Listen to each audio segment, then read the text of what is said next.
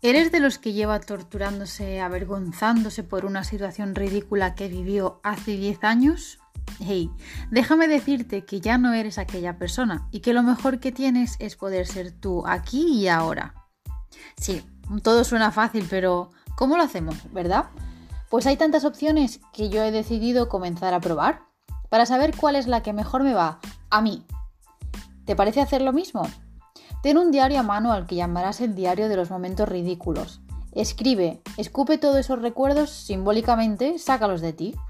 A lo mejor prefieres verbalizarlo, pues encuentra a ese confidente, invítale a un café y desahógate. Quizá tu mejor medicina es cerrar los ojos, visualizar el momento y reírte. Ríete de ti, verás que sentirás un alivio inmediato. Como última opción te aconsejo el mindfulness. Encuentra un guía que te dé las herramientas clave para empezar a vivir el presente conscientemente.